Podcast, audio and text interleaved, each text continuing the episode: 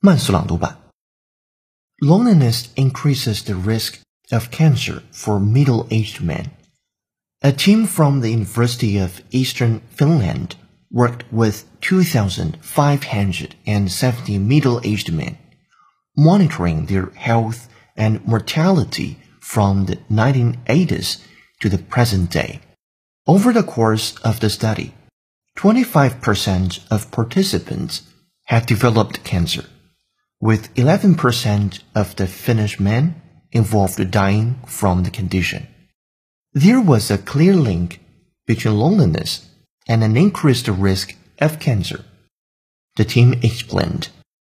With being lonely increasing the risk of cancer by about 10%. Globally, cancer is the second leading cause of death. Loneliness has been suggested as a risk factor for cancer mortality. However, connections between loneliness, social isolation, and the cancer are poorly understood.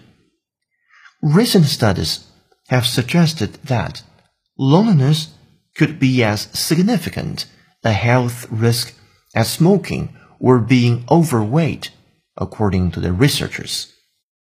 本节课程就到这里，浩浩老师恭喜你又进步了。